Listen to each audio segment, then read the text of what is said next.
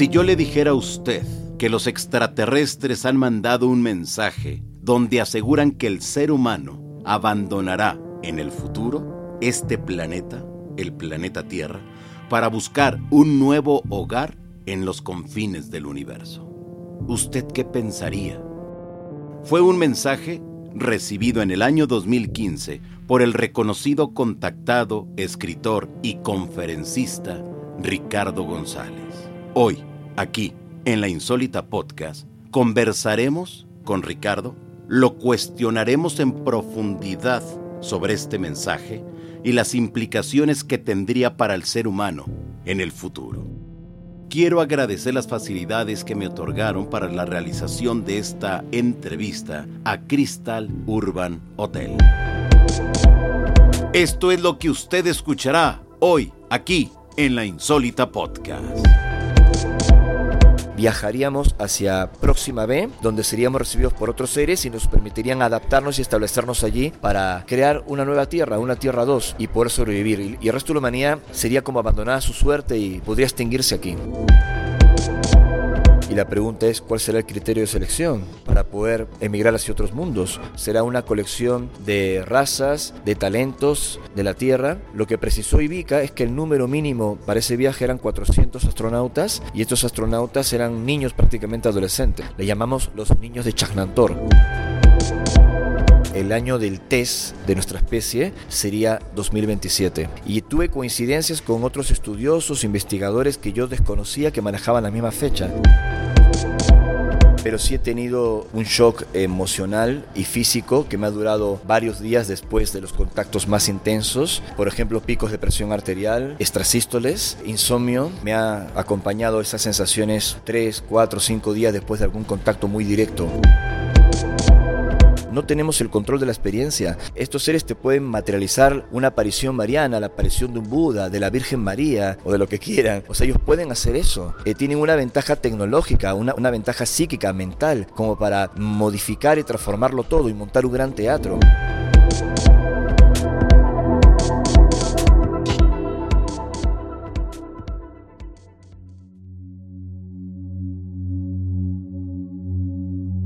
Amigos, un gusto saludarlos. Mi nombre es Johanan Díaz Vargas. En esta ocasión nos encontramos con Ricardo González, un querido amigo, contactado con seres extraterrestres, un investigador, escritor, conferencista, realmente un personaje muy importante dentro de la investigación y divulgación de los no identificados. ¿Cómo estás, Ricardo? Qué gusto. Hola, Johanan. Gracias por la oportunidad de reencontrarnos. Fíjate que hace poco publiqué en el podcast una entrevista de la primera vez que estuvimos frente a frente y era, era alucinante esa entrevista porque ahí nos platicaste todo en ese inicio de tu experiencia de contacto. Y hubo algo que me llamó la atención en aquellos entonces. Recuerdo que me decías que estabas reconfirmando todo lo que estos seres te estaban diciendo. Es decir, de vivir una experiencia de contacto, habías pasado esa fase de la corroboración, de la investigación. Sí, es cierto. Bueno, conoces bien mi historia, que empezó mi país de origen en Perú y traté de quedarme no solo en aquello del testigo que cuenta y narra lo que vivió, el caso típico de un contactado. Traté de investigar, aunque desde el principio lo hice, pero los últimos años he tratado de darle más verificación, de hacer muchas preguntas, incluso poniendo el dedo en la llaga de nuestras propias experiencias, algo que tal vez en algunos sectores del contactismo no sentó muy bien, pero yo creo que por honestidad y hasta por salud mental es apropiado hacerse preguntas, investigar, corroborar y entender el fenómeno que hemos estado viviendo hasta el día de hoy, que ha transformado nuestras vidas y que ha tenido una consecuencia muy importante en la gente. Por eso seguimos investigando, creo que es trascendental, al margen de lo que hayas vivido. Desde luego que cuando se habla de una experiencia de contacto, hay todavía el 2024 mucha gente que se burla, mucha gente que se le ilumina una sonrisa en el rostro y te dan una palmada en la espalda diciendo, sí, yo te creo. Bueno, eh, llevo ya muchos años en este tema, más de 30 años difundiendo todo esto y ya en los 90 pues hablar del contacto en una época en que no había redes sociales, en donde al comunicarnos con otros investigadores lo hacíamos a través de cartas, eh, tú también lo viviste, eres de esa época, ahora imagínate si viajamos aún más al pasado, a la época de Antonio Rivera en España, de Fabio Serpa en Argentina o de Pedro Ferriz, entre otros, eh, era mucho más complejo. Si bien es cierto hay más apertura por los medios de comunicación, también hay mucha desinformación. Sin embargo, he defendido mi testimonio y lo que he investigado a lo largo de este tiempo, sin entrar ya tanto en la polémica, en los debates, porque creo que la realidad del fenómeno contacto, independientemente de lo que uno pueda pensar al respecto, ¿vale? Porque hay muchas teorías, lo sabemos, y yo siempre he sido muy abierto a tratar de entender lo que me sucedió y lo que estamos experimentando, la verdad se defiende por sí misma. ¿Cuáles serían esos visos de veracidad en torno a las experiencias de contacto? Porque vemos que al 2024 hay una cantidad de personas que ahora levantan la mano y aseguran vivir estas experiencias y vemos que hay por todos lados. Eh, yo creo que hay más testigos de contacto efectivamente, pero soy muy autocrítico al respecto. Creo que Toda afirmación extraordinaria requiere al menos algún tipo de detalle que sea extraordinario para verificar que este fenómeno ha estado sucediendo. Gracias a las redes sociales, para bien o para mal, cualquier persona se presenta en estos medios dicen, ¿no? Yo he tenido contacto, estoy recibiendo mensajes, estoy canalizando información y esto puede ser hasta peligroso si es que no contiene un dato que se corrobore a través del tiempo, si no hay testigos, si no hay algún tipo de evidencia que sostenga la vivencia. Y se pasan aquello de si resuenas con esto es verdadero. Y si bien yo también tengo una formación eh, basada en la investigación de lo místico, de lo espiritual, porque creo que todo está interconectado, pero ya caer única y exclusivamente en la fe, en aquello de que eh, es real el contacto de Ricardo porque me cae bien, porque sus palabras me parecen convincentes, porque no es suficiente, tienen que haber otros elementos. Entonces, soy muy autocrítico con ello. Creo que los testigos deben tener otros testigos que avalen su, su historia, su información, y que los contactos que han producido contenido, información, se verifica a través del tiempo. ¿no? Es lo que yo humildemente he tratado de hacer. Creo que he dado suficientes eh, indicios de que algo nos ocurrió con testigos con filmaciones, con fotografías, con personas que incluso han visto los mismos seres que nosotros hemos presenciado en más de una ocasión y también los datos que se han verificado a través del tiempo. Es lo que promuevo. Incluso en comparecencias públicas, en congresos, debatiendo con periodistas escépticos, eh, debatiendo con eh, pilotos de guerra, eh, en test psicológicos, psiquiátricos, o sea, poniendo el pecho a las balas. Eso ya no pasa ahora con los canalizadores de YouTube, que solo cuentan su historia y ya está es, muy distinto, ¿no? Vemos que pareciera como es esa parte donde yo te cuento mi historia, pero no quiero que me critiques y aparte, antes de una entrevista en muchas de las ocasiones, como que te condicionan. Y es esa parte que tú dices. En tu experiencia era enfrentarte a la crítica, a la burla, pero sobre todo aquellas personas que en una entrevista o con una pregunta querían tumbarte. Sí, ha sucedido. Yo tal vez cuando estaba un poco más joven, hablo como si fuese un viejo, ¿no? Pero tú me vas a entender porque también empezaste de jovencito. ¿Por qué dices? Porque tú también estás viejo, ¿no? bueno, conocemos ya muchos años. Eh, yo empecé en esto cuando era un adolescente, con grupos de contacto, de ufología. Eh, aunque mi experiencia se había iniciado con estos avistamientos en Perú, que ya lo hemos narrado en otros programas. Sin embargo, en esa época yo tenía una tendencia, tal vez por la juventud, por lo que viví fue tan fuerte, de confrontar de demostrar, eh, de, que se escuche esto. Ahora estoy en otra etapa. Creo que la información se defiende por sí sola, creo que la investigación es la clave y tratar de poner los puntos sobre las CIES en la medida de las posibilidades. Pero yo defenderé siempre que vi a estos seres, que tuve estos contactos, que recibimos esa información y es lo que he compartido. Si de pronto en estos últimos años me he vuelto más autocrítico y estoy analizando, no es como dicen los escépticos que me he sumado a sus filas o que estoy cambiando el discurso. Eh, yo sigo defendiendo lo que viví, porque es tan real como una roca. Pero ya no soy el pibe, el muchacho, el, chamaco, como dicen ustedes en México, de 14 años. Voy a cumplir 50 y han pasado muchas cosas increíbles, extraordinarias. Así que trato de compartir eso para invitar a que la gente piense y no que crea. Exacto. Que creo que eso es lo que hace falta mucho, la, la crítica y la autocrítica, Ricardo, porque nos damos cuenta que mucha gente ahora inventa historias fantásticas y extraordinarias que no se pueden corroborar, pero de verdad con nada se pueden corroborar y mucha gente lo cree y tienen cientos o miles de seguidores, pero no nos damos cuenta que falta esa parte crítica. Sí, obviamente cada uno tiene que hacerse responsable de lo que vivió más aún en esta época que abunda tanta información, se encuentran tantas eh, posibilidades de contacto, no solo la extraterrestre, sino también la interdimensional, la espiritual, de este fenómeno increíble que ha transformado, como ya dije, en nuestras vidas. Eh, tú como periodista, te ha pasado investigando y entrevistando a todo tipo de testigos y darle tribuna para que puedan contar su experiencia, tú desde la neutralidad, como lo has hecho siempre, incluso conmigo, como corresponde. Pero es la gente la que tiene que sacar sus conclusiones. Insisto, es como comprar un auto usado. Me imagino que pasa en México igual que en mi país en Perú. Cuando compras un auto usado, mínimo traes a tu mecánico o revisas en qué condiciones está el coche. Igual ocurre con los contactados o los canalizadores. Es como vender un auto usado. No es que debas eh, desconfiar excesivamente, pero por lo menos comprender la historia de quién te lo cuenta, cuál es la información, hasta qué punto es verosímil, por más que suene extraordinaria, y qué elementos de respaldo tiene. Creo que es la etapa que estamos viviendo y de hecho te comento, yo acabo de entregar a mi editorial a, a Planeta, a uno de sus sellos que es Luciérnaga, el otro es Aquari, que me ha publicado en América Latina, mi libro más reciente que se llama El mensaje del cisne negro. Y justamente las preguntas que me estás haciendo, lo que estamos reflexionando ahora, tiene mucho que ver con el contenido de ese libro, ¿no? ¿Cuál es mi reflexión, mi mirada del contacto en este momento? No solo personal, sino del planeta. Eh, yo creo que lo hablamos antes de, estar aquí frente al micrófono. Estamos charlando en el lobby del hotel donde estoy hospedado, si es que escuchan algún ruido de fondo, que mm, no nos vemos físicamente desde antes de la pandemia. Fue, fue que diciembre, diciembre del 2019 cuando hiciste tu congreso que, que afortunadamente me invitaste. Sí, que fue un honor tenerte. Sí, desde ahí que no nos vemos. Y hombre, a los 3, 4 meses el mundo cambió. Y creo que ese momento que vivió el mundo, al margen de lo que uno opine sobre el origen de esta pandemia, todo lo que sucedió, que hay que verlo con una mente muy aguda, desde luego, nos puso en reflexión a todos, en qué lugar estamos situados, qué ocurre cuando todo se detiene, cuando hay incertidumbre, y también fue importante para mí, Johanna, detenerme un momento, porque hacía 20 años que yo no dejaba de viajar. Lo máximo que había estado en mi casa, y tú lo sabes, era un mes y medio. Entonces yo estuve detenido ocho meses en Argentina en una cuarentena interminable y fue muy positivo para repasar mis cuadernos de campo, reflexionar, meditar, entender, no porque no lo haya hecho antes, sino que fue una reflexión mucho más profunda.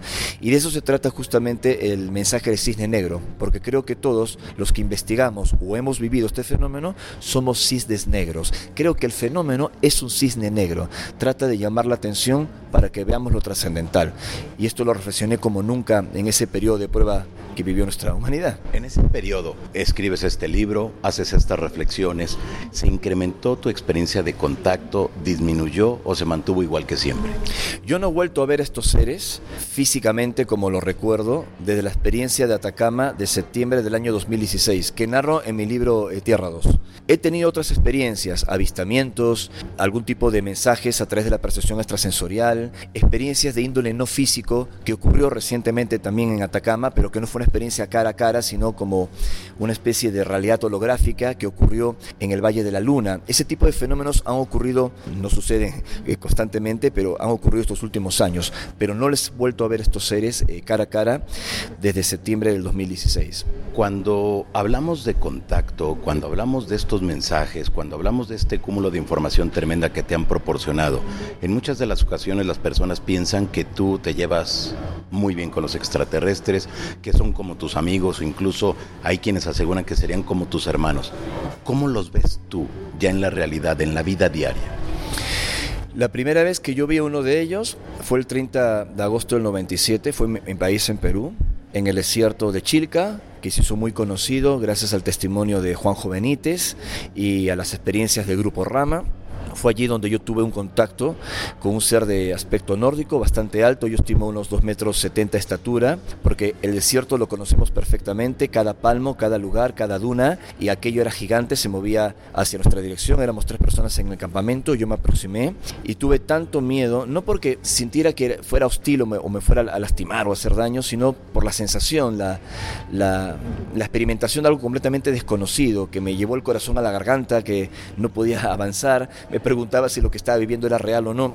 Entonces, este ser que se presenta con el nombre de Antarel, que he descrito antes, y yo soy uno de tantos testigos de contacto que lo he visto, me dijo que respetaba mis emociones y que ellos aguardarían el momento que yo cambiara mi visión sobre ellos para que las experiencias puedan fluir eh, de, de mejor manera, ¿no?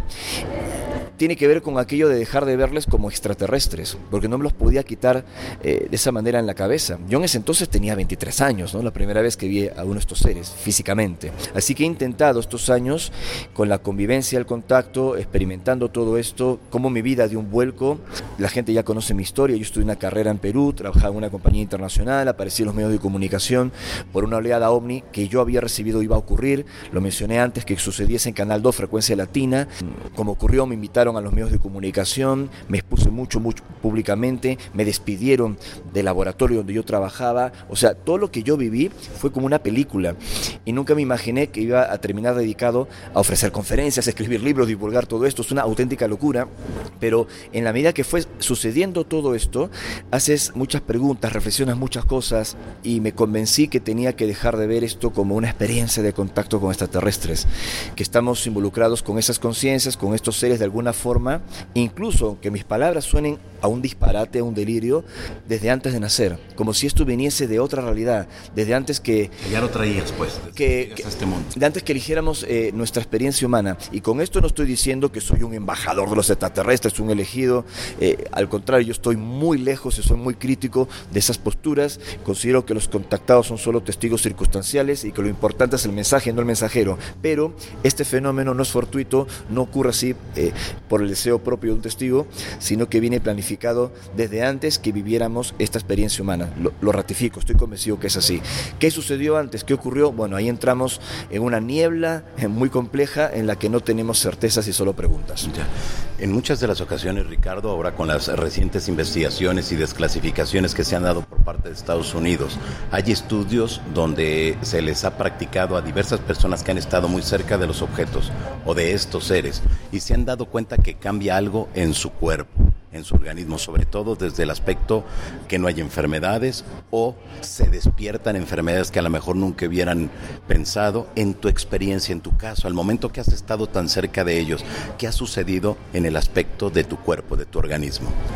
Sinceramente yo nunca me he enfermado gravemente por haber tenido estas experiencias, pero sí he tenido eh, un shock emocional y físico que me ha durado varios días después de los contactos más intensos.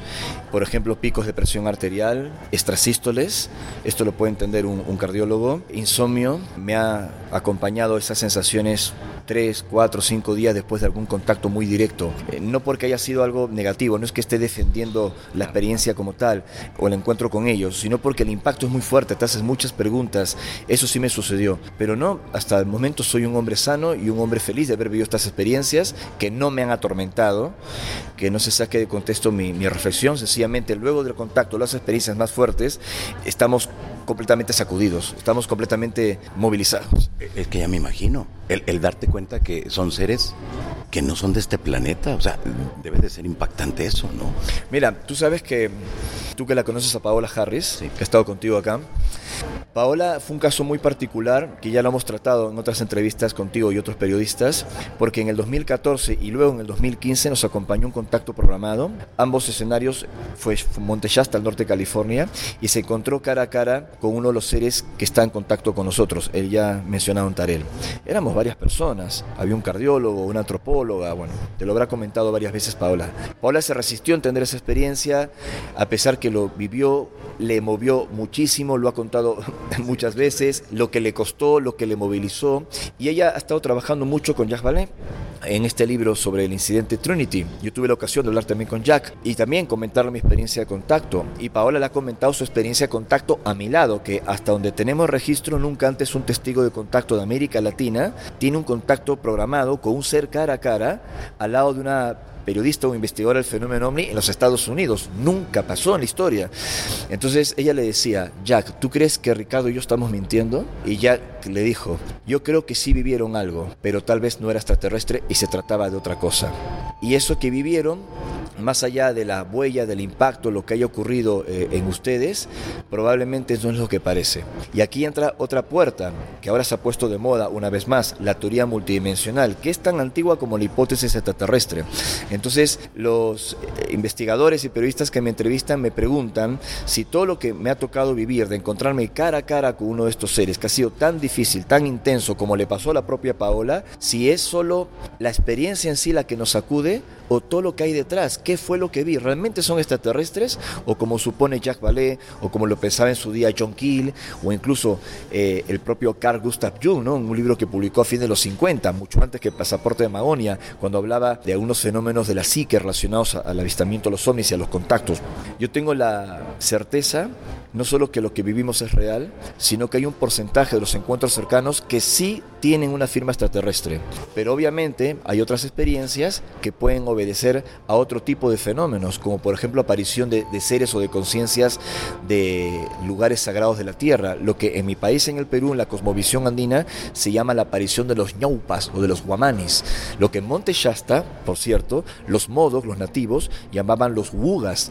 Así que hay todo tipo de experiencias extrasensoriales, paranormales, mediúmnicas, eh, de contacto, y hoy por hoy los investigadores están tratando de discutir hacia qué terreno llevar la casuística, hacia la extraterrestre, la multidimensional, la paranormal, la espiritual o hasta seres daemónicos, ¿vale? Que lo hablaba mucho con un querido amigo eh, Jesús Callejo, allí en España. Y si yo les digo que todo eso es verdad, yo soy defensor de la hipótesis de múltiple origen. Eso lo hace más interesante. Claro, desde luego, porque ahí nos damos cuenta entonces de que ya no solamente es extraterrestre. La mayoría de personas al momento que ve algo extraño, algo distinto a lo que está acostumbrado, inmediatamente dice ahora son extraterrestres. Pero realmente no hay algo que pueda validar esa afirmación, porque es tan complejo, tan ambiguo un fenómeno. ¿Cómo lo puedes saber? Exacto, y tan escurridizo. Sí, ¿cómo lo puedes saber? Porque también, yo le decía ahora que estuvimos en un evento, en un taller en Tepoztlán, que es una zona muy especial que tú conoces muy bien, y hablaba con, con la gente entre unas preguntas que me hacían y yo reflexionaba, no tenemos el control de la experiencia. Los testigos no tenemos el control de la experiencia. Eh, estos seres te pueden materializar una aparición mariana, la aparición de un Buda, de la Virgen María, eh, de la Virgen de Guadalupe, eh, o de Tonantzin, o de lo que quieran, ¿no? O sea, ellos pueden hacer eso. tienen una ventaja tecnológica, una, una ventaja psíquica, mental, como para modificar y transformarlo todo y montar un gran teatro. Entonces, uno me preguntaría, Ricardo, ¿cómo tú sabes que Antarel realmente procede de una civilización avanzada extraterrestre en el sistema estelar vecino Alpha Centauri. ¿Cómo puede estar seguro de todo ello? Y si se trataba de otra cosa, ¿es posible? Claro que es posible. Pero si al día de hoy me dices, rompo una lanza, ¿hacia qué dirección? Te diría que a la dirección extraterrestre, porque hasta el momento todo lo que nos han dicho, todo lo que nos han compartido a lo largo de estos 30 años, en el caso de mi experiencia de contacto, tú sabes que en el Perú las experiencias de contacto provienen de los años 50 con los pastores y campesinos de Ancash, luego con Vlado Kapetanovic y con José Rociano Holder, Joseph Que incluso visitaban Chilca, posteriormente el grupo Rama, seguidamente otros testigos de contacto, como mi humilde caso, sido una cadena de testigos de contacto. Y si tú analizas el hilo conductor de todo eso, es coherente. Más allá de la crítica que yo tengo de los comportamientos de algunos grupos de contacto que a veces se recuestan en el culto ovni o en las exageraciones, de las que yo he participado, así que hablo con toda la autoridad del mundo, eh, separando el agua del aceite, el mensaje es el mensaje, la experiencia es la experiencia y esa coherencia me hace pensar que más allá del teatro ovni hay que darle el beneficio de la duda a estos seres supuestamente extraterrestres que lo que nos contaron podría ser cierto. Claro. Si no fueran extraterrestres, Ricardo, ¿serían intraterrestres? Si no son intraterrestres, si no son extraterrestres, ¿serían dimensionales? Si no son dimensionales, extraterrestres, intraterrestres, ¿qué son? Tú acabas de mencionar una palabra que englobaría todo eso, que, que ahora está como que en discusión, pero para ti, ¿qué sería? Para mí, dentro de lo que he vivido, hay una multiplicidad de fenómenos en donde hay seres extraterrestres que al mismo tiempo son viajeros en el tiempo y tienen una tecnología multidimensional, así que encajan en tres o cuatro variables. Por otro lado, eh, también la gente que ha seguido mi trabajo conoce eh, mis investigaciones del mundo subterráneo, no tanto vinculadas al fenómeno ovni, la hipótesis extraterrestre, sino más bien a las ciudades perdidas, a la existencia de lo que yo llamo la alianza o lo que los esotéricos denominan la hermandad blanca. Es un término muy esotérico que aplicó la, la Rosa Cruz, aplicó la Orden Teosófica para describir un grupo de seres muy evolucionados que son descendientes de un remanente, proviene de, de civilizaciones sumergidas o extinguidas como la Atlántida y otras más, que para muchos es un mito, pero para mí no del todo. Entonces sus presuntos supervivientes se habrían establecido en grandes galerías en la corteza terrestre, eh, tratando de proteger los anales de su cultura, su información. Y yo me enterré en esa odisea, primero haciendo expediciones en, en América, viajando pues a las cuevas de Monte Shasta, a la cueva de los Tallos, a la Sierra de Roncador, un montón de lugares, a la Sierra del Paititi fui como cuatro veces, etcétera, hasta ya viajar a la India, a Nepal, al desierto de Gobi, a Siberia, a todas partes. Y dentro de toda esa investigación encontré que también hay experiencias de contacto con seres que provienen de esa fuente y que no necesariamente están conectados con el fenómeno ovni. Más allá de que mi recordado Nicolás Roerich, el pintor y humanista ruso, en los años 20 durante su expedición por el Altai, que él estaba investigando todo, todo el tema de Shambhala y el mundo subterráneo, tiene un avistamiento de un objeto dorado, mucho antes que el avistamiento de Kenneth Arnold. Y los lamas buriatos que le acompañaban le dijeron, es un signo de Shambhala. Así que para mí todo está conectado. Hay algo que siempre me ha llamado la atención de tu país, de Perú, de las experiencias de contacto, que vemos que la mayoría de personas quien, quienes han referido vivir estas experiencias tienen una resonancia a nivel mundial impactante, cosa que no ocurre en otro lugar del mundo. ¿Por qué? ¿Por qué será esto?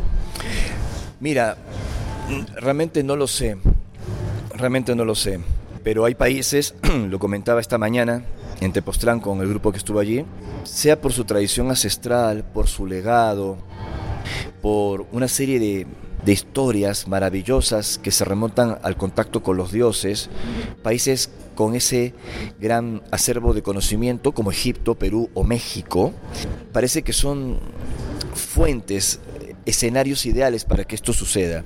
No sé si Perú más o menos que otro, porque por ejemplo en México los reportes de avistamientos, eh, la cantidad de testigos que hay, más allá de la, de, la, discriminación, si uno es auténtico o no, pero hay una gran cantidad de testigos, al menos a primera fuente, también una gran cantidad de investigadores. Yo creo ahora mismo que México, en lo que es periodismo de investigación del fenómeno ómnido o de contactismo, con creces supera a Perú, en mi, en mi opinión. Tal vez en contactismo podríamos hablar de cifras eh, semejantes, ¿no? Y estoy eh, analizando esto a vuelo de pájaro, porque no hay una estadística académica como para poder medirlo, ¿no?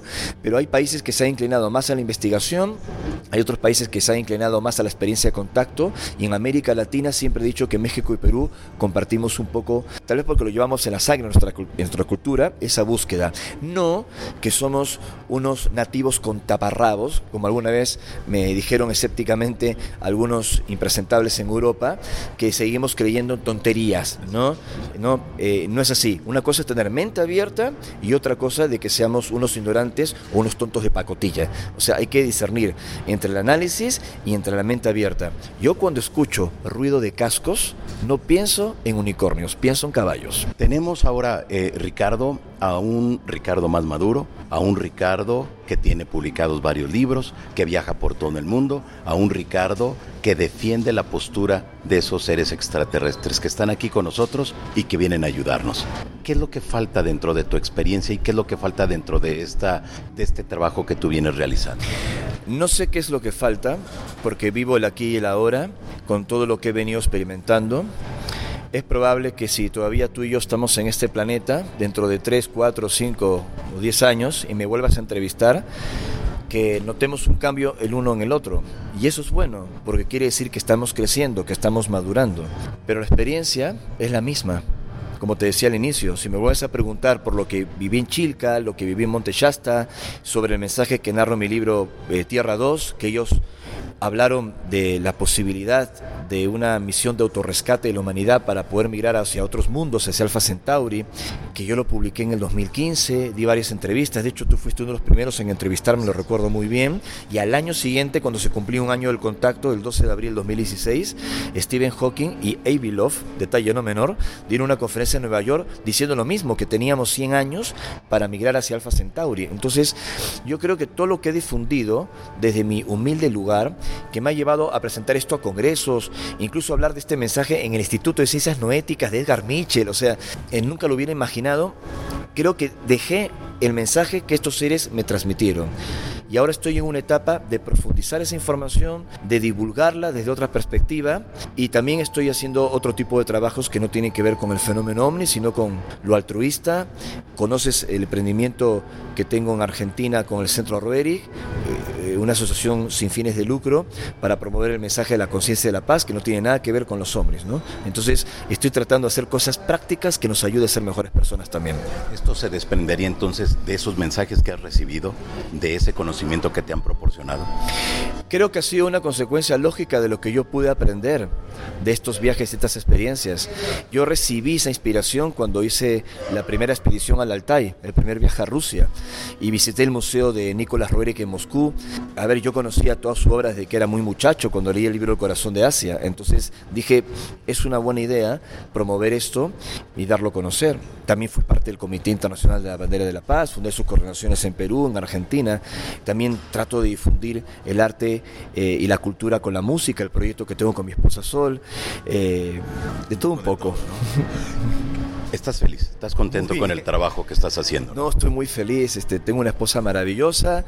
Eh, viajamos siempre juntos. En este viaje en particular a México no me pudo acompañar porque se dedicó con su mami para ayudarla en unas cosas allí en Buenos Aires. Somos muy felices, Johanna. Y somos muy felices también con lo que estamos haciendo porque más allá de lo que la gente pueda pensar sobre estos fenómenos, estamos diciendo la verdad y estamos haciéndolo todo con la mayor honestidad posible. Y si tenemos una visión eh, más profunda para comprender el contacto y lo que hemos vivido de otra manera, pues está bien difundirlo, porque eso nos ayuda a todos a pensar y a compartir un mensaje más sólido. Tierra 2. Recibiste este mensaje, lo publicaste en Europa. A grandes rasgos, para la gente que no esté informada sobre eso, ¿qué es eso? Tierra 2, ¿qué es lo que se viene o qué es lo que tendríamos que hacer? Como una breve síntesis, más allá del contacto, los años que he venido experimentando este fenómeno fue recién en 2015, el 12 de abril, cuando en Ancash, al norte del Perú, en los Andes, viví una experiencia con una mujer de aspecto muy humano que dice llamar Civica y que forma parte del equipo del citado Antarel. Dijeron que venían de Alfa Centauri, yo me encontré con ellos y con otra criatura, eran tres, en la roca de Ichikpuna, en el valle de Yungay.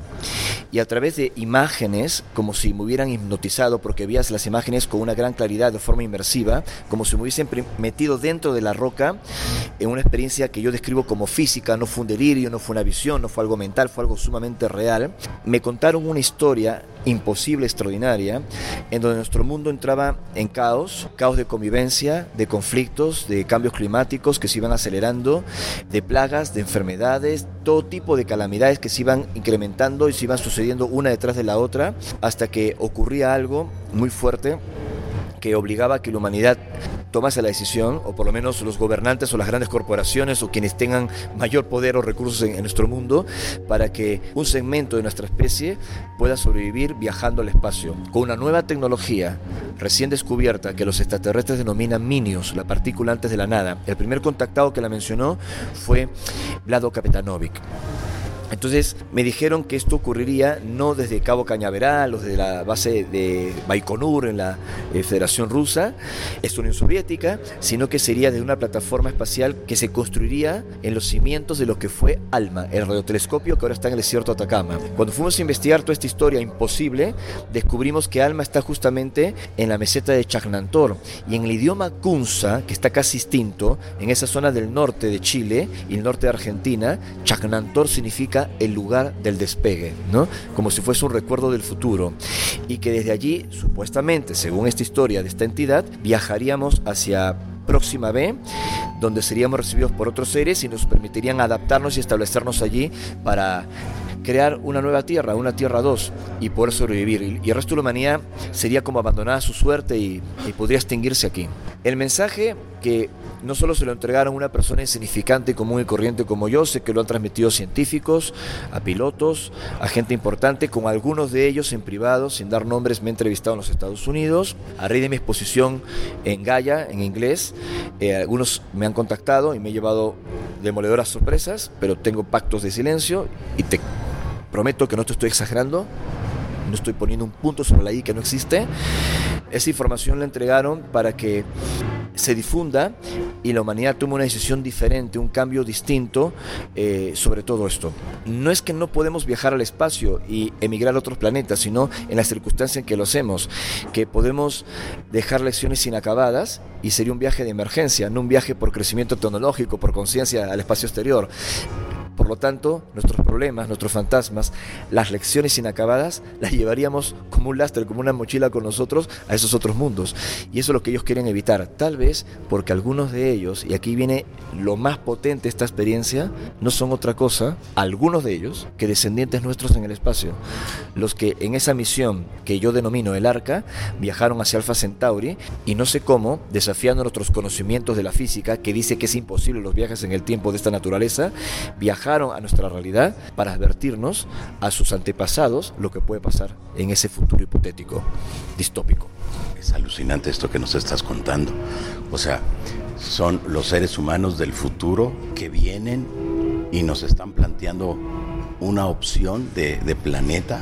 ¿O cómo lo debemos de entender? A ver otra vez, Ricardo. Lo deberíamos entender como que debemos cuidarnos como especie, debemos tener mayor empatía con los demás y con el planeta, evitar ciertos acontecimientos que pueden agravar las cosas para ganar más tiempo y que cuando llegue nuestro viaje al espacio exterior estemos listos para diseminarnos en el cosmos, pero no antes de tiempo, insisto, porque lo contrario, lo que no aprendimos aquí, lo que no terminamos aquí, lo vamos a llevar como un fantasma hacia otros mundos. Claro, ¿qué va a pasar con los malandros? ¿Qué va a pasar con la gente mala? ¿Qué va a pasar con esa gente que nada más está ahí chupándole la sangre a los demás. No tengo la menor idea, pero no puedo imaginarme cómo sería un viaje de estas eh, naves con nueva tecnología en la Tierra, que naturalmente no pueden evacuar a 8 mil millones de personas, llevarán algunos cientos, y la pregunta es cuál será el criterio de selección para poder emigrar hacia otros mundos. Será una colección de razas, de talentos de la Tierra. Lo que precisó Ivica es que el número mínimo para ese viaje eran 400 astronautas y estos astronautas eran niños prácticamente adolescentes. Le llamamos los niños de Chagnantor, porque curiosamente eh, se educan y crecen y, son preparados desde el nacimiento en Chagnantor. ¿Por qué desde el nacimiento? O sea, fueron rastreados de sus padres, según esta historia fascinante de Ivica, para que puedan nacer en un lugar a 5.000 metros de altura y ya estén aclimatados, porque va a ser el mundo rocoso y montañoso que se van a encontrar allí en Próxima B de acuerdo Ivica. O sea que ya están escogiendo a la gente que va a poder estar en ese lugar donde a donde se llegue la especie humana, es decir, a esas condiciones. Sí, candidatos potenciales que han sido seguidos por sus ancestros, entonces por esas condiciones genéticas, por ese sistema de selección, sus hijos y en algunos casos eh, muy puntuales niños serían congregados en ese gran laboratorio en Changlantor y obviamente se les preparará y, y será un número de pronto mucho más grande y luego de ahí habrá una nueva selección. O sea, los que estuvieron más preparados, los que calificaron mejor, serán los que viajarán a, al espacio, a un lugar que se encuentra aproximadamente a 4,2 años luz de distancia de la Tierra. Claro. ¿Cómo vamos a llegar ahí? O sea, me queda claro que va a ser a través de una tecnología. ¿Esa tecnología quién la pone o ya se está trabajando en ella? ¿Cómo es? Esa tecnología, según mis fuentes, mis noticias, ya se encontró, es el mencionado Minios.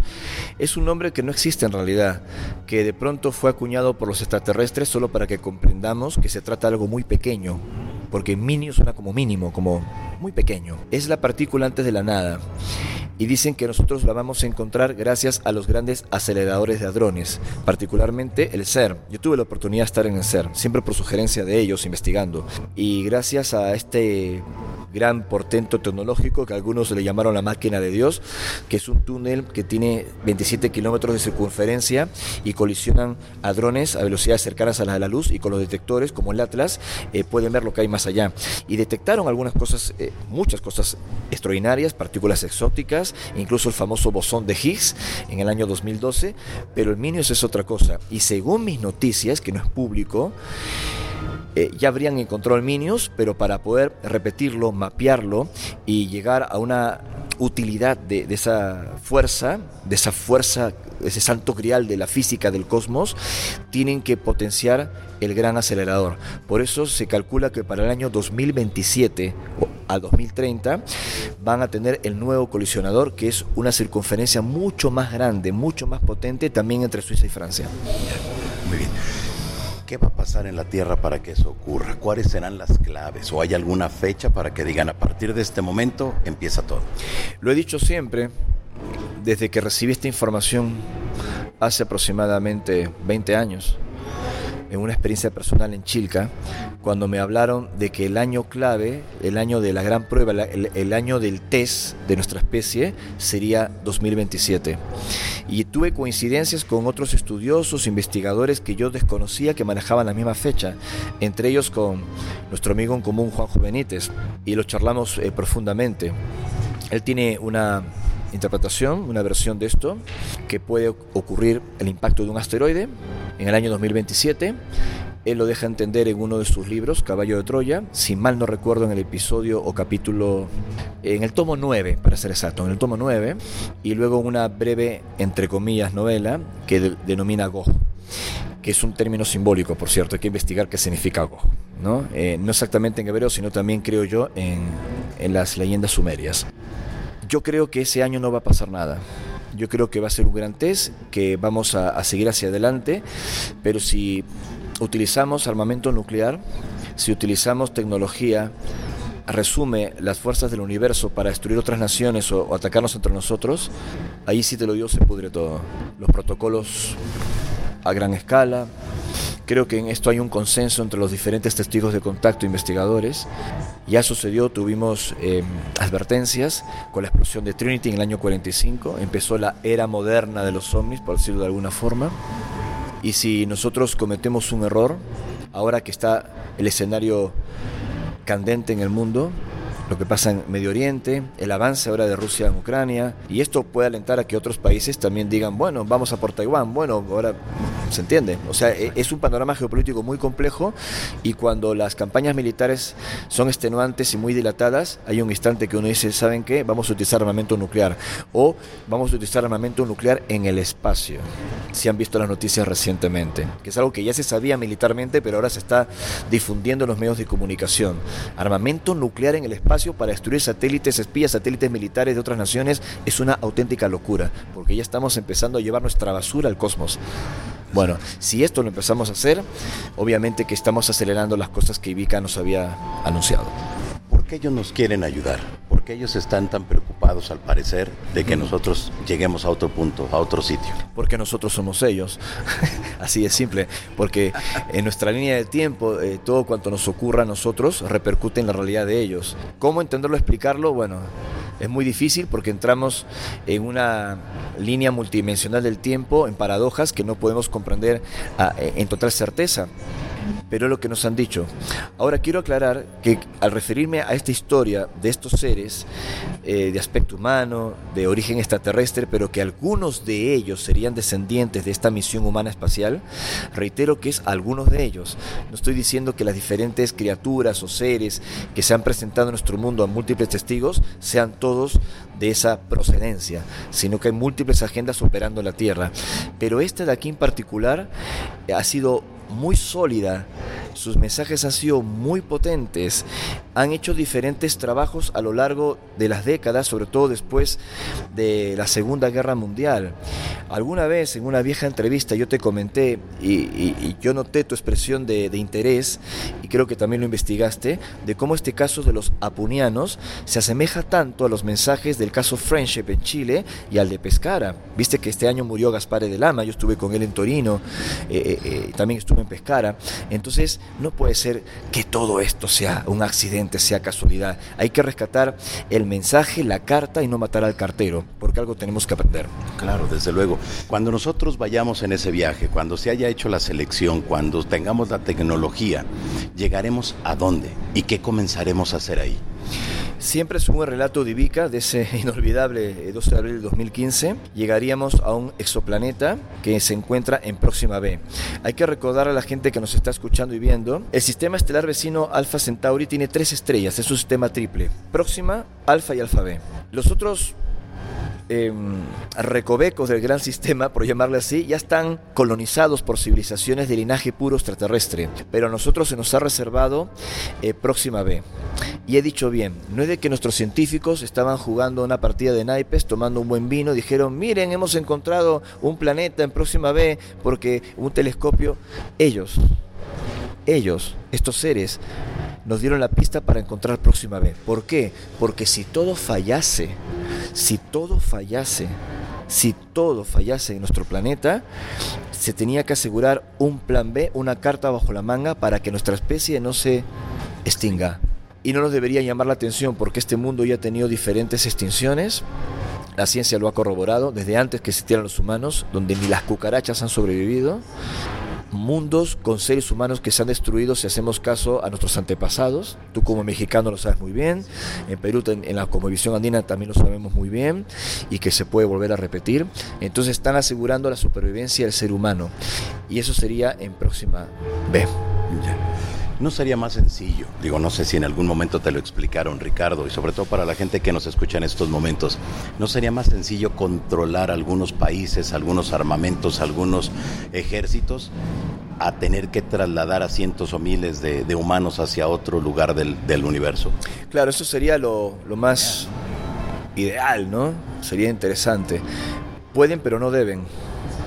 Porque si no, la tarea de experimentación en mundos escuela como la Tierra, según la narración fantástica de estos seres, en donde estamos siguiendo como un proceso de, aprendizaje que puede repercutir en ese aprendizaje también en ellos, si ya empiezan a detener las cosas y solucionar nuestros problemas, no tiene razón de ser todo esto. Entonces pueden interceder mínimamente, pueden inducir, pero ya no pueden detener eh, como lo habrían hecho o lo habrían intentado en el pasado, si eh, analizamos viejas narraciones de la Biblia, algunos relatos de la India, etcétera, y que no terminaron para bien en, muchas ocasiones. A veces sus interferencias fueron peores. Por ejemplo, las eh, famosas actuaciones de Yahvé, que de Dios no tenía nada, que era una banda de forajidos de otros mundos y punto. Pero pueden pero no deben. Entonces nosotros, por mérito propio, toda la especie humana, ¿no? porque estamos todos implicados, de pronto no, pero yo no estoy peleando en Ucrania y en Rusia, yo no estoy en la franja de Gaza, yo no estoy aquí, no estoy allá, yo no estoy en los hechos de violencia que se han reportado en México, todos somos parte, todos somos responsables, no solo quien tiene el arma y dispara el gatillo, es un tema de todos, al menos ellos lo explican así, hablan de la conciencia, hablan de la conciencia. Si cambiamos nuestra forma de ver el planeta, de vernos a nosotros mismos y empezamos a cultivar, sé que esto va a sonar muy místico, pero es así, el amor, o sea, la conexión con el otro, y olvidarnos por un momento de las estrellas, los extraterrestres y todo lo que pasa fuera de nosotros, vamos a dar esperanza a un mundo diferente al de hoy. Claro, nos damos cuenta eh, eh, en ese aspecto que estás mencionando, Ricardo, que siempre las palabras que encontramos en la mayoría de los contactados de toda la historia que se tiene documentada, las palabras claves es paz, unión, amor y autoconocimiento, pero no nos queda claro. Todavía el 2024 hay mucha gente que no cree y piensa que todo eso son cursilerías. Cursilerías, bueno, eh, le falta un poco de, de vida en la tierra para darse cuenta de lo que está pasando. O sea, una vez le preguntaron a Albert Einstein, ¿usted cómo se imagina la Tercera Guerra Mundial? Y él contestó, mira, no te puedo contestar eso, pero sí te puedo decir cómo me imagino la cuarta, con palos y piedras. Es sentido común darse cuenta lo que está sucediendo y es de sentido común darse cuenta que un mejor comportamiento, que una empatía, la compasión que habla el budismo, el amor incondicional, las grandes enseñanzas de los maestros de la historia de la Tierra, como, como Jesús, como tantos otros, que no es ninguna crucelería, ninguna tontería es sentido común puro de comportamiento en el planeta. Lo que destruyes no se recupera. Claro, desde luego. así como te llegó esta información a ti, Ricardo, entonces le llegó a científicos y me imagino que le llegó a la gente de la política y me imagino que le llegó a más gente de a pie que, que en conjunto me imagino que tienen que trabajar y hacer algo, ¿no? Sí, así es. De acuerdo a mis noticias, están divididos entre ellos como en el tema de los ovnis. Según mis noticias, un sector quiere dar a conocer todo esto violentamente para que la humanidad reaccione mostrando las evidencias que tiene de que esto puede pasar. Y otro sector dice, vamos a cocinar un caos y va a ser peor. Y tienen razón, por un lado, sería un caos, la gente no lo va a comprender. Yo tengo un libro inédito que no he publicado que se llama El secreto de María, una investigación sobre las apariciones marianas. Sea lo que haya sido, es curioso que la aparición de Fátima en 1917, sea lo que haya sido, le dijo a los tres pastores que como tarde debía darse a conocer el mensaje en 1960. Ok, la iglesia reconoce la aparición de Fátima como María. Vamos a suponer que sea así. ¿Por qué no leyeron El Secreto? ¿Por qué esperaron al año 2000 para leer un fragmento adulterado como lo hizo eh, Ratzinger, Benedicto XVI? Esa misma postura que podemos achacar a la religión y a la ortodoxia también está en la ciencia y también está en la política, también está en el fenómeno ovni. Tú sabes muy bien que hace ya varios años, delante de la pandemia, se decía, este es el año de la revelación, Estados Unidos va a aceptar todo. No, va a ser el próximo año. Terminó la pandemia, va a ser en el 2022. Se dijo que iba a ser antes que termine 2023 en honor a la verdad, con todo rigor periodístico. ¿Sucedió? No. De que se hayan dado comparecencias en los medios de comunicación, en el Congreso, que hayan aparecido supuestos agentes de inteligencia, que se hayan liberado vídeos auténticos de fenómenos no anómalos, o, anómalos, perdón, absolutamente, eso sí, pero de que, como algunos medios de comunicación, algunos diarios titulaban, Estados Unidos acepta oficialmente, Estados Unidos no aceptó nada. Esto se ha discutido en el Congreso. Entonces hay un sector que quiere que, esto se sepa, lo que puede pasar en el espacio, lo que puede pasar en el futuro, lo que tiene que ver con contacto extraterrestre, con el fenómeno, y otro sector que dice que sería un caos. Esa pugna existe al día de hoy. No puedo darte nombres en esta entrevista a pesar que yo te quiero mucho, somos amigos, ¿vale? Pues me, voy a meter en un lío porque hay algunos investigadores en el medio que tú también conoces que estuvieron presentes, pero hubo hasta reuniones encriptadas en Zoom con militares discutiendo esto. Pues esto va en serio. Muy en serio. Y no están todos de acuerdo. Eh, no están todos de acuerdo en la, postura y, cómo lo van a manejar. Yo supongo que algo te, tiene que haber llegado esta información porque se murmura en los pasillos de algunas bases militares en Estados Unidos y esto no son teorías de conspiración, está pasando. Hay una gran pugna hasta que alguien apriete el dedo de un botón de difusión y se dé a conocer todo. Sin embargo, pese a todo esto que te estoy diciendo, que es una respuesta un poco atrevida de mi parte ante tu pregunta, lo que me dijo Ivica es que no serán los gobiernos los que van a dar a conocer definitivamente el fenómeno, sino que el fenómeno se va a dar a conocer definitivamente a toda la especie humana, sin intermediarios. Ya, se van a adelantar. Me imagino porque ya se dieron cuenta cómo se manejan las cosas. Sí, eh, creo que que ellos tampoco están muy contentos. Bueno, si hay pugnas entonces al interior, solamente para dar a conocer esta información, pues ya me imagino ahora quién, si hay varios países involucrados, Ricardo, me imagino que ahora la pugna es quién lo va a banderar, ¿no? Ah, no lo sé. Yo hace tiempo dejé de creer en que algún país en particular, alguna potencia, esté abanderando todo esto. Uno podría apostar que está entre tres o cuatro países. Estados Unidos, la Federación Rusa, China y el cuarto alguno europeo o Israel mismo. Exacto. ¿no? no hay que obviar al Vaticano. ¿eh? El Vaticano tiene mucho poder y mucha influencia en el mundo. Pueden ser cinco o seis países, pero yo te digo que pueden ser cinco o seis corporaciones que no tienen bandera. Y aunque suene también muy delirante, yo me convencí que no son los países y que estas corporaciones van a tejer una alianza inevitable a regañadientes ante la situación dramática que puede significar que las cosas en el planeta cambien. ¿Qué sucedería si de pronto nuestros científicos saben que nuestro planeta va a cambiar climáticamente de una forma tan extrema en los próximos 20, 30 años que no tenemos punto de retorno y que la única forma es marcharnos a un lugar que nos da más tiempo de permanencia para evolucionar y luego seguir saltando de mundo en mundo?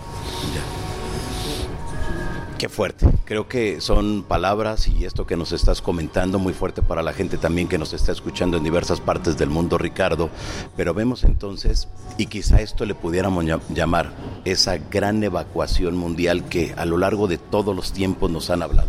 Eh, bueno, no sé si lo hablé contigo alguna vez pero en el contactismo, sobre todo en los 70 y más en los 80, se hablaba del proyecto de evacuación mundial. Y en mis libros he hablado un poco también al respecto, mi último libro también lo menciono, que tal vez esa visión que tenían los contactados, venían naves de otros mundos y nos evacuaban y nos llevaban. Yo también cuando empecé en estas eh, experiencias tuve sueños de niño donde veía objetos que arrojaban como un haz de luz y evacuaban gente. O sea, todo se mezcla, todo se confunde. Y si de pronto éramos nosotros, que no era un rescate vía naves del espacio, como en su día lo difundió el comando Ashtar en Estados Unidos con Tuela, eh, que pusieron varias fechas de la evacuación y que nunca ocurrió por cierto, donde uno supuestamente tenía su habitación en la nave, pintada la habitación con tu color favorito y que si había sido una buena persona en la Tierra, bueno, Johanan Díaz está en la primera fila para ser llevado en la nave, o sea, eso fue eh, una mala interpretación creo que podría ser este proyecto del arca para que la especie se pueda autorrescatar y garantizar su supervivencia en el, en el futuro. Ahora, todo esto que estamos hablando no es un mensaje catastrófico, es la simple y llana realidad. Y yo creo que hay una luz al final del túnel. Sigo creyendo que hay más bondad en el corazón de los seres humanos que todo lo que está pasando. Sigo creyendo que tenemos la posibilidad de torcer las cosas, de cambiarlas, de modificarlas y dar la gran prueba, el gran test y demostrar que no solo lanzamos misiles, que no solo somos egoístas, que no solo somos criaturas dañinas, como uno podría interpretar en los acontecimientos de la Tierra, sino que también podemos abrazar, podemos amar, podemos eh, recapitular, podemos volver a empezar de cero si hace falta y tender la mano. Claro. Si llegamos a ese lugar, a, donde nos vayan a llevar, Ricardo, cómo va a ser la especie humana. ¿Realmente cambiaremos? Yo recuerdo que durante la pandemia muchas voces se levantaron y dijeron, ahora sí la especie humana va a cambiar, porque ahora sí nos encerraron y estamos viendo que, la vida se nos puede ir así, en un, en un chisquido de dedos. Pasó la pandemia y nos damos cuenta que estamos peor. Mira, yo coincido en, gran parte contigo. Sé que alguna gente se va a enojar ahora que está escuchando esto, porque en el mundo espiritual hay gente que dice, no, eh, la gente toma más conciencia, la gente está más despierta. Y es verdad que mucha gente que ya estaba despierta de antes de la pandemia, esto le sirvió para darse cuenta eh, lo que está ocurriendo en el mundo, más allá de las exacerbadas teorías de conspiración, que también fue una campaña para intoxicar todo lo que estaba pasando. ¿no? Eh, no es el contexto para hablar ahora de este tema que es muy espinoso, pero yo di mi opinión al respecto porque lo viví en carne propia y está allí mi, opinión en Tierra 2. ¿no? Le dedico un capítulo a, este asunto de la, de la pandemia, ¿no? donde por cierto también difundieron eh, ya viejos archivos del fenómeno OVNI, aprovechando que la gente estaba en pijama en, internet, encerradas en la casa, como una especie de focus group a escala internacional. Yo creo que eh, una pandemia o la caída de un asteroide no tiene que ser un elemento para que la gente cambie. Siempre hemos dicho, qué bueno que me pasó esto malo porque me ha hecho crecer, fantástico, pero no podemos cambiar por el conocimiento, por la conciencia. Ese es el cambio que es duradero, porque a veces hay otros cambios que no lo son y sencillamente fueron posturas ante el miedo, ante la incertidumbre. Así es. Ricardo, a ver, si tenemos que desde décadas atrás nos hablaban de una evacuación, se hablaba esto que tú mencionabas, de que bueno, las naves, el rayito, que se iban subiendo, bajando, me quedé pensando ahorita que mencionabas, ¿y si somos es tecnología de nosotros, la que estaba precisamente bajo este proyecto que tú hablas de Tierra 2? Si realmente no eran extraterrestres, si no era nuestra propia tecnología para irnos a otro lugar porque nos damos cuenta que son o han sido a lo largo de la historia muchos contactados que nos hablan de esto, algunos muy conocidos, otros menos conocidos, pero todos coinciden en prácticamente lo mismo. Sí, yo me quedaría con las coincidencias, los mensajes, más allá de que a veces se retroalimentan con lo que escuchan del otro, pero haciendo un buen ejercicio periodístico uno encuentra que hay un sumum, que hay una esencia de todo esto que es, que es real y es importante. Eh, yo me quedaría con eso. Sobre el discernimiento de las experiencias, de los contactos, de la tecnología, de lo que podría corresponder a experimentos y todo, sí, también puede suceder. Eh, tal vez me voy a desviar un poco del hilo de esta entrevista, pero te diré que es más sólida la ufología de los años 50, de los años 60, con lo que ocurría en el cielo, con lo que está pasando ahora, con la cantidad de drones militares, globos meteorológicos, eh, la cantidad de gente. Bueno, tú lo viviste conmigo. Estábamos en el Congreso, antes del Congreso, y estuvimos en una charla abierta en los terrones ¿no? Ah, había un claro, había un montón de gente, pero hubo dos cosas diferentes. Hubo algunas luces que se encendieron y se apagaron que la gente reportó y yo no las vi con claridad porque yo estaba hablando al público, lo, eh, estaba mirando a la gente, pero lo que sí logré observar es que dentro de todo eso, en medio de eso, aparece una hilera de luces y la gente dice, "Oh, lo que faltaba es una flotilla de naves que está avanzando en tren" y era SpaceX. Exacto. ¿No? Starlink. Entonces, pero fueron las dos manifestaciones. No, hubo de todo. pero por eso te digo, o sea, en ufología hay una frase muy famosa que dice, qué lástima sería que tomes una fotografía de un ovni en Año Nuevo a la medianoche.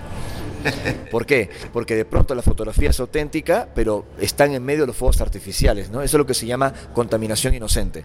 Entonces, eh, hoy por hoy, cuando uno va a una salida de campo y todas esas salidas de campo y todo, y, vas, no sé, a la zona de silencio, vas a te postelan y todo, te dicen, ahí están, ahí están. No, no, eso es un lens flare. No, no, esos son, no, esos spaces. No, no, eso es Sirio. No, se está moviendo. No, la curvatura del planeta, la precesión de los equinoccios, ¿se entiende? Bueno, en los años 50 pasaban cosas increíbles y no teníamos drones, no teníamos esta tecnología. Creo que para la ufología es más importante esa época.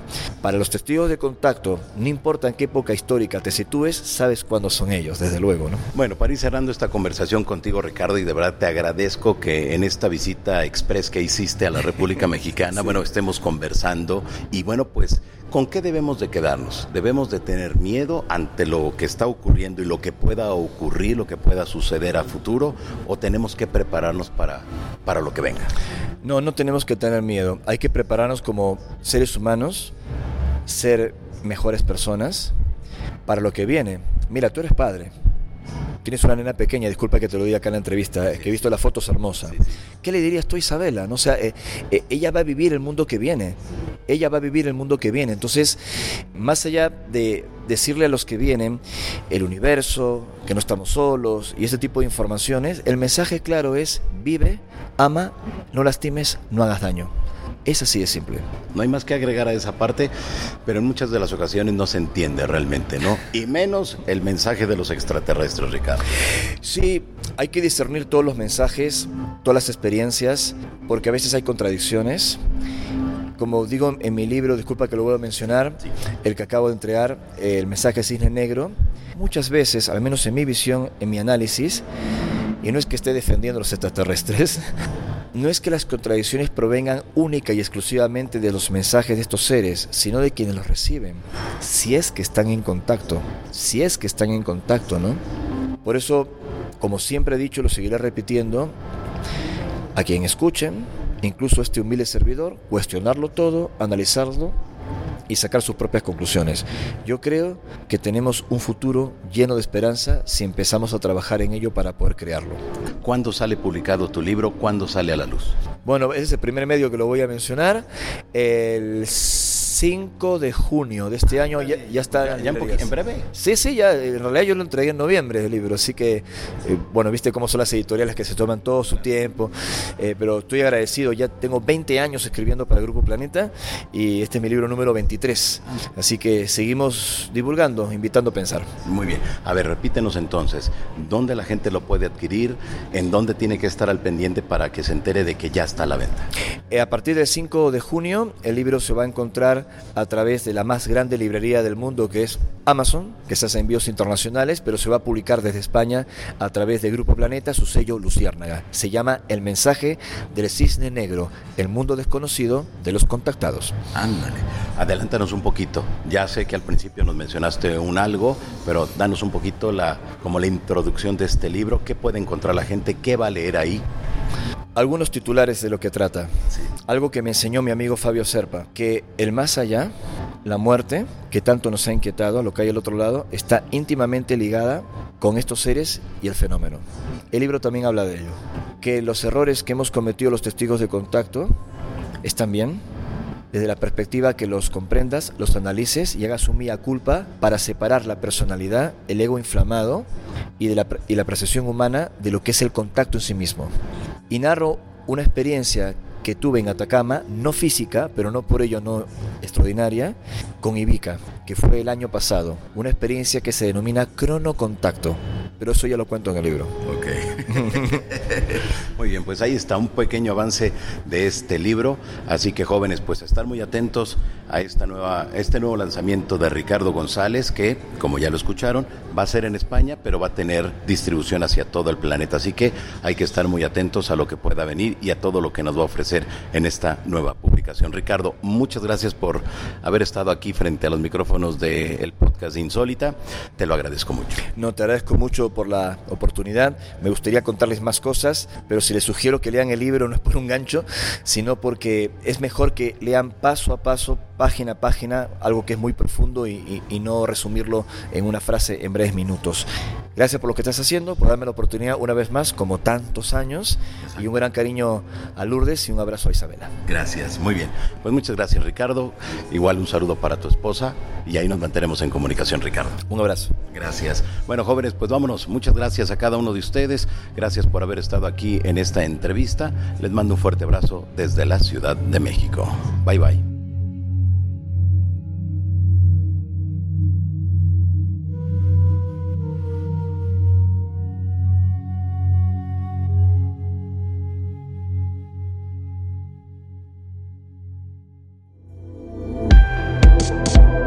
Viajaríamos hacia Próxima B, donde seríamos recibidos por otros seres y nos permitirían adaptarnos y establecernos allí para crear una nueva tierra, una tierra 2 y poder sobrevivir. Y el resto de la humanidad sería como abandonada su suerte y podría extinguirse aquí.